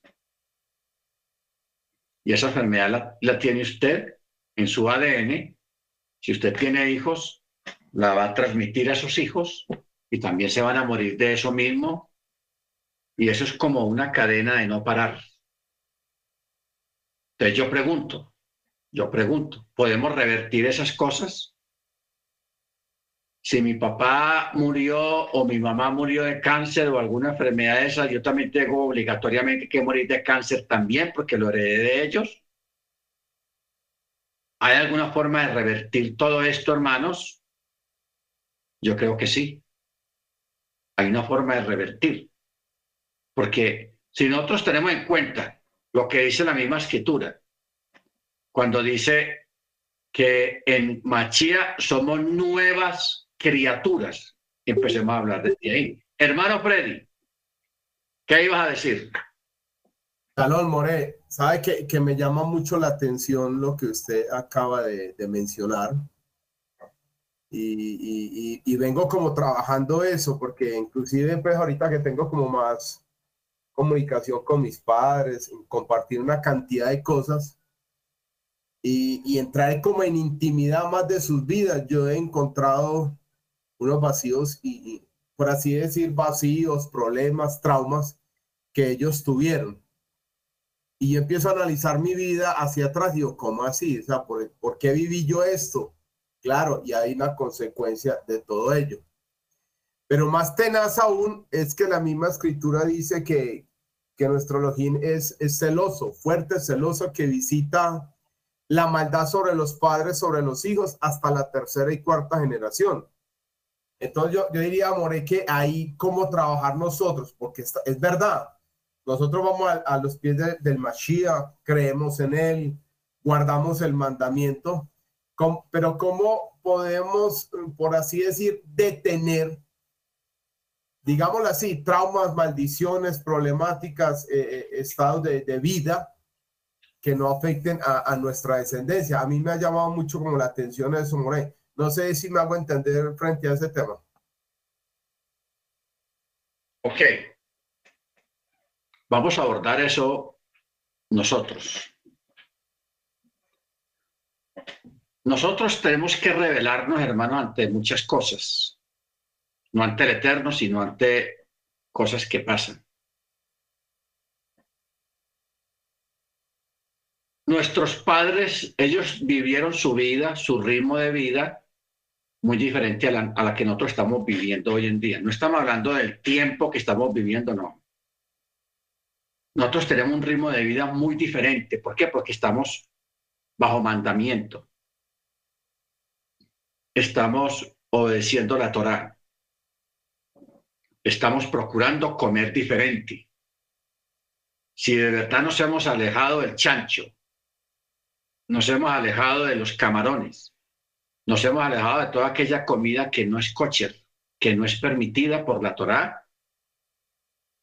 Y si nosotros estamos bajo el mandamiento, bajo el sonido del chofar, bajo la alegría, hermanos, porque yo realmente en estas fiestas de, de, de Sukkot, de, de Sukkot, de John Terúa, y la fiesta de, Hanukkah, que no es una fiesta mandatoria del Eterno, pero la, la, vivimos y la disfrutamos y estuvimos tan alegres, tan contentos, tan felices, que, que prácticamente estamos ya dentro de las cosas del Eterno.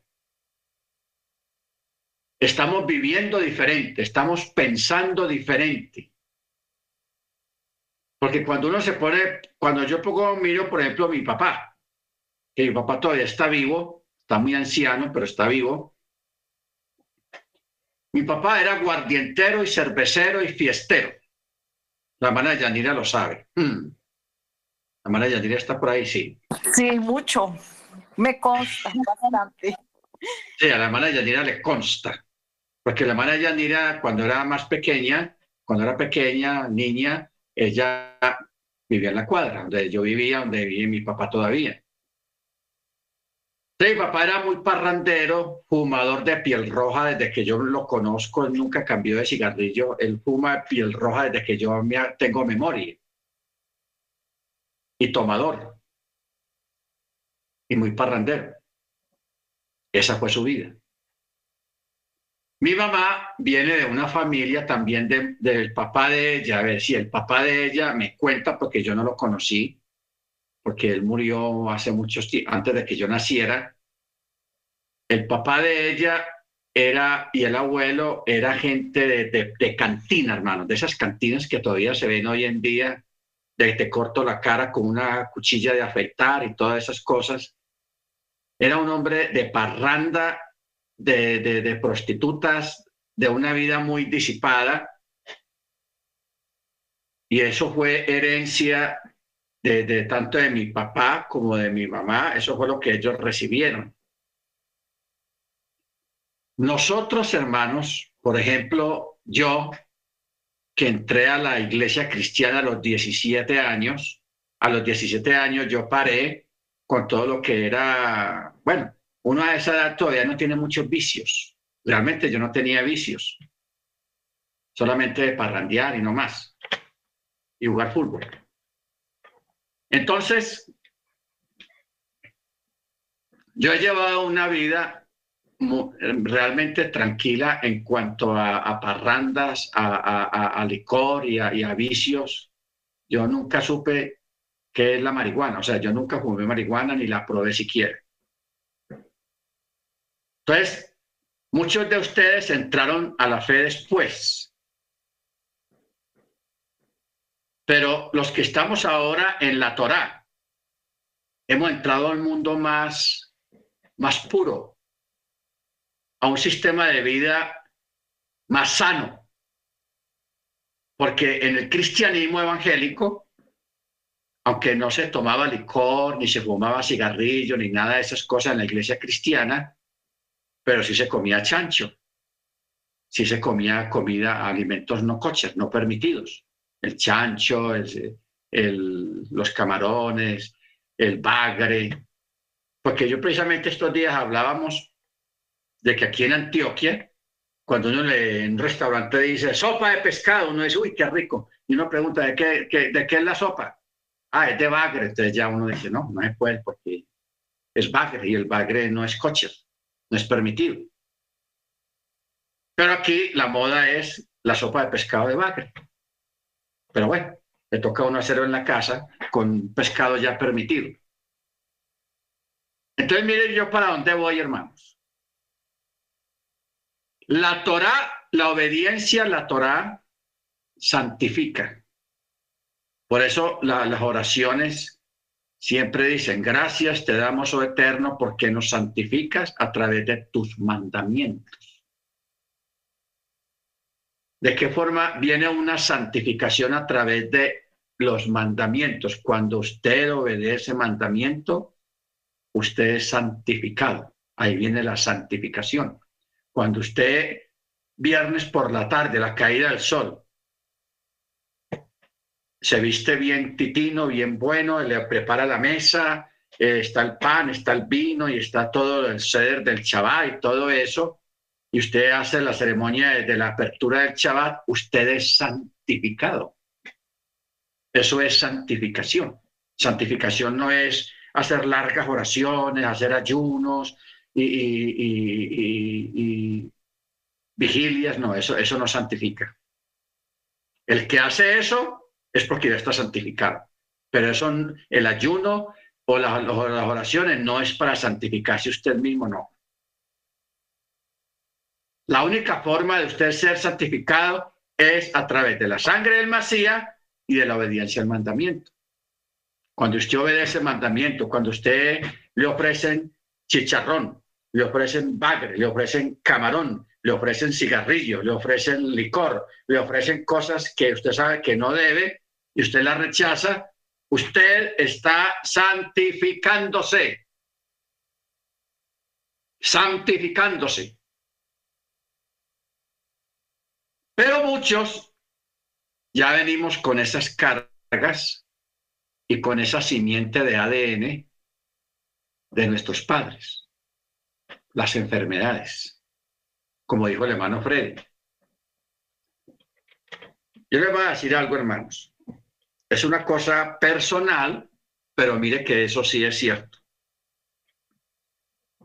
Mi mamá me contaba que el abuelo, o sea, el abuelo de ella, que ellos se levantaron en, el valle, en, no, me acuerdo del nombre, bueno, en el, por allá en el valle.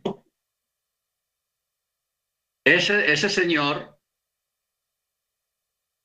era, o sea, ese viene a ser mi bisabuelo.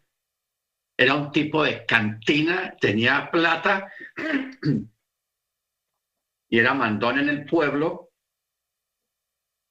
Sevilla Valle, era mandón en el pueblo y él entraba hasta en el caballo a la cantina y tomaba ahí montado en el caballo y se quedaba ahora en el caballo tomando licor y fumando tabaco. Y era un tipo sin vergüenza, de, de, de siete varas. Mujeriego, mucho licor, muy sinvergüenza, y él cogió enfermedades llamémoslo enfermedades venéreas. Esas enfermedades se las pasa a la bisabuela, tienen hijos, esos hijos nacen con esas herencias de enfermedades. Ahí viene la abuela mía. La abuela se casa también con un, porque eso era costumbre en el mundo impío, el licor y, y la cantina y todas esas cuestiones, y el cigarro o el tabaco. Entonces, ahí viene una simiente mala. Y la escritura dice hasta la tercera y cuarta generación. Yo vengo a ser tercera generación después de mi abuelo. Yo heredé de eso, yo heredé una, una cuestión aquí en la cabeza como una caspa que nunca se va. Y lo he tenido toda la vida. A veces en este tiempo se va y vuelve. Pero me acuerdo yo que la niña, la menor, ella heredó eso de la, de la cuestión de, la, de, una, una caspa excesiva, como unas conchas en la cabeza. Entonces yo decía, ahí llega cuarta. O sea que ahí corta, pero, pero, hay un pero. Los que estamos en la Torah, supongamos que alguno de ustedes que están más jóvenes, hermano Michael, la hermana de Yanira, el hermano Freddy, a ver, más jóvenes, hermana Beatriz, hermano Álvaro, el hermano Álvaro es el, el, niño de la clase, el menor de todos los que estamos aquí. Ah, hermano Junior, Ángel Junior, que está ahí. E, él es el niño de la clase porque él tiene como 17, 18 años. Bueno, cuando una persona entra a la Torá, el cristianismo es un paso muy bueno. O sea, nosotros no podemos eh, hablar mal de lo que vivimos en el cristianismo, en la iglesia evangélica, porque eso fue un paso para llegar donde estamos ahora. Porque eso nos ayudó mucho. ¿Ok? O sea, eso fue como unos peldaños más hasta llegar a, donde estamos ahora. Porque nos ayudó también para no vivir una vida disipada de vicios, como a muchos sí les tocó. Entonces, ¿qué pasa? Nosotros, hermanos, al entrar en la Torá, cambiar nuestra dieta, aunque no la hayamos cambiado perfectamente porque nos faltan muchas cosas que comemos, no que estén prohibidas, sino que no se deben comer, porque una cosa es lo prohibido y otro es lo, que no se debe. ¿Ok? Baruch Pero al menos lo que está prohibido ya no entra por, por nuestra boca, como, como, dice, como dijo Pedro cuando le fue mostrado. Ninguna cosa inmunda ha entrado por mi boca. Y cuando habla de cosas inmundas, está hablando del chancho, está hablando del bagre, está hablando de los camarones, porque esas son cosas consideradas inmundas. ¿Ok? Ahora, los que llevan años o tiempo sin consumir esas cosas no permitidas, estamos hablando de, carne de cerdo y de animales de mar que no se deben de comer porque son los carroñeros del mar, nuestro cuerpo, hermanos, lógicamente tiene que sufrir un cambio, una transformación interna para deshacer a través de la santificación, de la obediencia a la Torá, de las fiestas del Eterno, de la alegría de las fiestas del Eterno, eso poco a poco va deshaciendo esas herencias, esos, esas enfermedades mortales que tenemos en nuestro cuerpo, heredadas de nuestros padres o adquiridas en nuestra vida de viciosos también, el que lo haya tenido, eso se va deshaciendo lentamente. Ojo, se va deshaciendo lentamente de nuestro organismo. ¿Ok? Pero ¿cuál es el detalle, hermanos? El detalle está en la alegría. Yo no he dado la clase, yo esta clase yo la di hace como cuatro años, pero no la volví dar. O sea, en esta clase uno entiende por qué por mandamiento está dicho, en mis fiestas te alegrarás. O sea, el alegrarse en las fiestas del Eterno es un mandamiento porque es que la gente está acostumbrada, no harás, no haga esto, no haga aquí, pero estamos hablando de los mandamientos positivos. Y uno de los mandamientos positivos es, te alegrarás. Hermano, pero es que cómo se va a alegrar uno con ese dolor que tengo empacado por aquí. Nada, eso no da para uno, no Te alegrarás. Ah, hermano, es que me duele la cabeza. ¿Cómo me voy a alegrar yo? te alegrarás. Hermano, es que tengo un problema económico, yo no sé qué voy a hacer, cómo me voy a alegrar con semejante problema y te alegrarás. O sea, yo he descubierto en, estas últimas fiestas que hemos tenido que los hermanos han llegado a ese punto de, de alegrarse a pesar de, ojo, a pesar de, porque ¿quién no tiene problemas? ¿Quién no tiene necesidades? ¿A quién no le duele por aquí, por allá, por otro lado? Todos estamos en las mismas. Pero cuando sobrepasamos esas cosas y cumplimos ese mandamiento de alegrarnos, en ese estudio de, de, eso, hermanos, porque eso está en la escritura, dice que la alegría es medicina al cuerpo. Ojo, la alegría, el alegrarnos, es medicina al cuerpo. O sea, está bien, estamos celebrando Shabbat, pero amargados, tristes, quejosos. Estamos celebrando la fiesta, sí, amargados, tristes, problemados con una cosa, con la otra. Bien. No, no estamos ignorando eso.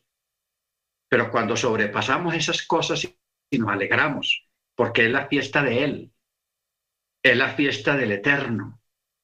Hermanos, ahí es cuando comienza a obrar el que el Rúa va sacando de nosotros esas herencias malditas que heredamos de nuestros padres, de nuestros abuelos, de nuestros bisabuelos. Y eso va saliendo. Y se comienza de nuevo a morir creyentes de muerte natural. No por esos espantosos cánceres, esas enfermedades duras que hay, de lo que la gente está muriendo hoy en día, hermanos. Porque hay enfermedades duras. El cáncer es, hay unos tipos de cáncer que son duros, duros, duros.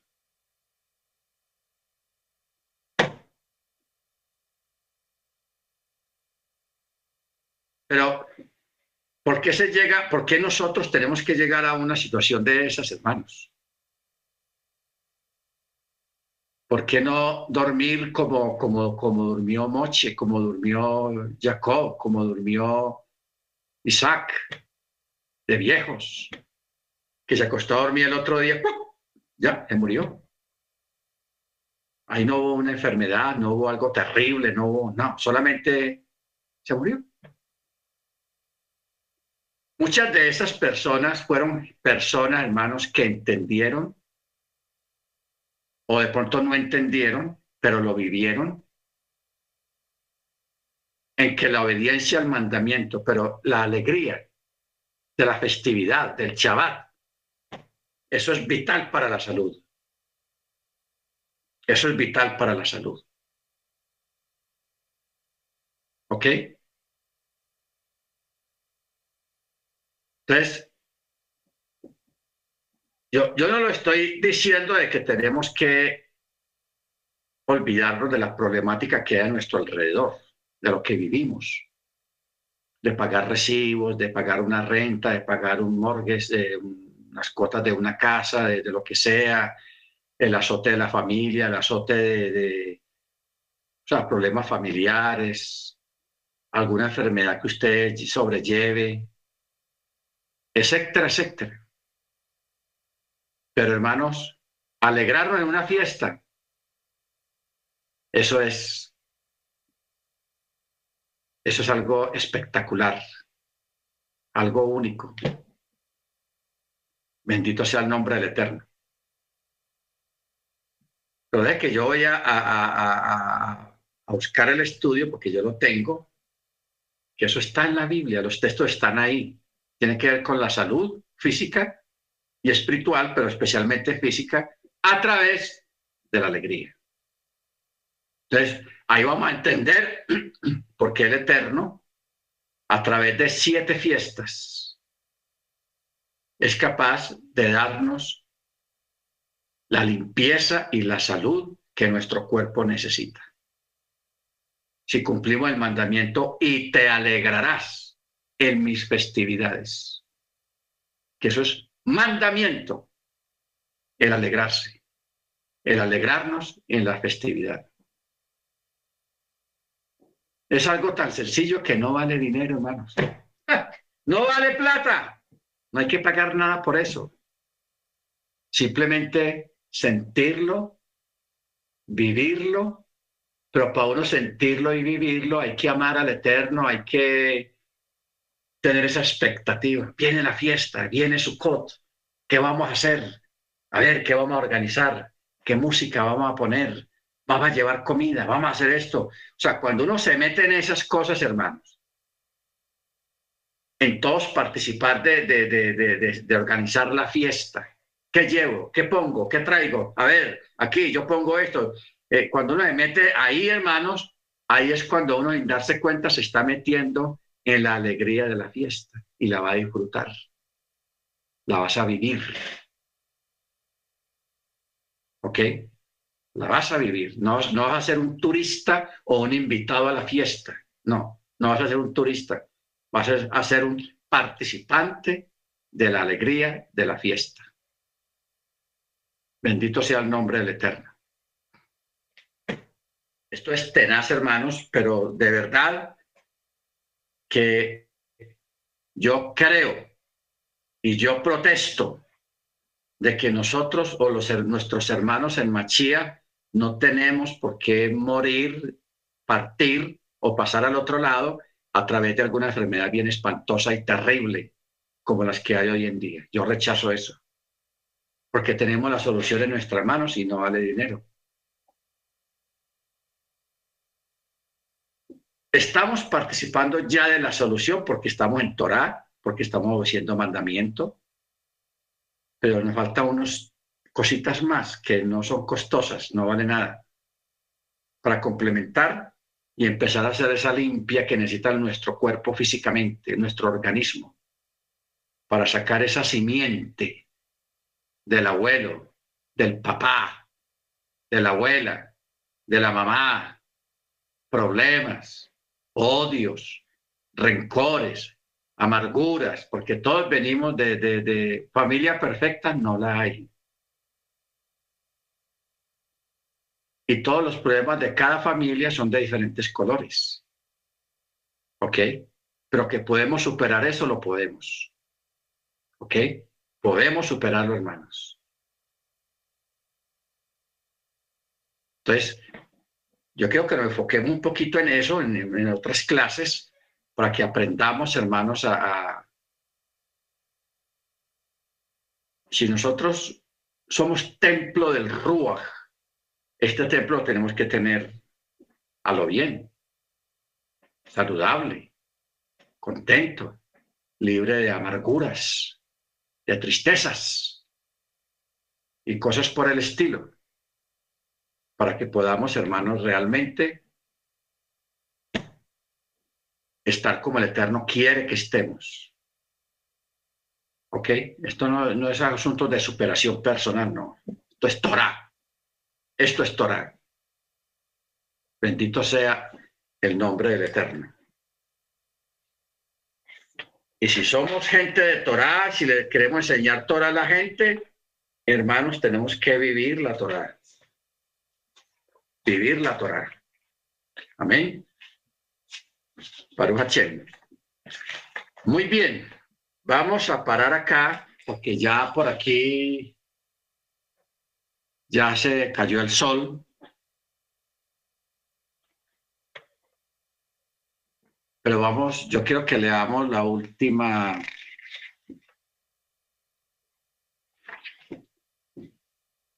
el, último y el penúltimo texto, verso 27. Estamos en Génesis 49, 27, porque falta la bendición de Benjamín. Dice, Benjamín es lobo que arrebatará. En la mañana devorará la presa y al anochecer repartirá el despojo. ¿Ok? En la mañana devorará la presa, o sea, el despojo el botín. ¿Ok? Y al anochecer repartirá el despojo. Que dice, incluso después de que el sol de Israel llegue a su causa a causa de la conquista del rey Nebuchadnezzar, quien lo llevaría a Babilonia. Esta frase también alude a Esther y a Mordejai, quienes pertenecían a la tribu de Benjamín. Ojo con esto. ¿Te acuerdas al libro de Esther? El tío y la sobrina, o sea, Esther, son miembros de la tribu de Benjamín, quienes se repartirían el botín de la casa de Amán. Todo porque Amán murió, él, sus hijos, toda la familia desapareció. Y a Mordejai y a Esther, el rey les dio todo lo que era Diamán. Por eso dice, he aquí que he dado a Esther la casa de Amán. ¿Ok? Bendito sea su nombre. Entonces el verso 28 dice, todas estas son las doce tribus de Israel y esto fue lo que su padre les habló y los bendijo a cada hombre según su bendición, los bendijo. Y le encomendó y les dijo, yo seré reunido con mi gente, sepúltenme con mis padres en la cueva que está en el campo de Bron, el Gití, en la cueva que está en el campo de Macpelá, frente a Mamre, en la tierra de Canaán, la que Abraham compró con el campo de Bron, el Gití, como propiedad de sepultura. Y allí sepultaron a Abraham, a su mujer Sara, allí sepultaron a Isaac y a, y y allí yo sepulté a Lea, la adquisición del campo y la cueva que está en él de los hijos de Het. Cuando Jacob terminó de encomendar a sus hijos, recogió sus pies en el lecho y expiró y fue reunido con su gente. Amén. Fue reunido con su gente. Muy bien, hermanos. Eh, yo quiero que continuemos con este asunto de, de, de, las herencias familiares, porque yo sé que, como dice Pablo, en Cristo somos nuevas criaturas. Las cosas viejas pasaron, ahora todas son hechas nuevas. Ojo con eso. Ese texto hay que desglosarlo bien y mirar realmente qué es lo que significa. Amén. Muy bien, hermanos. Hermano, familia Rubio, ¿está por ahí? Hermana Ruby. Señora, aquí estamos todos. Ok, para que preparen el chema al estilo capital. Mm. Listo, hermano. Amén. Hermano Maicon, el chofar.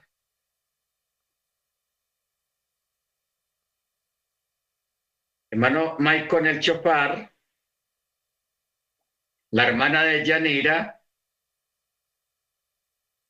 es tan amable la oración por la semana que termina, hermana Yanira. Ok. Ok. Amén. Y la hermana Beatriz, la oración por la semana que comienza.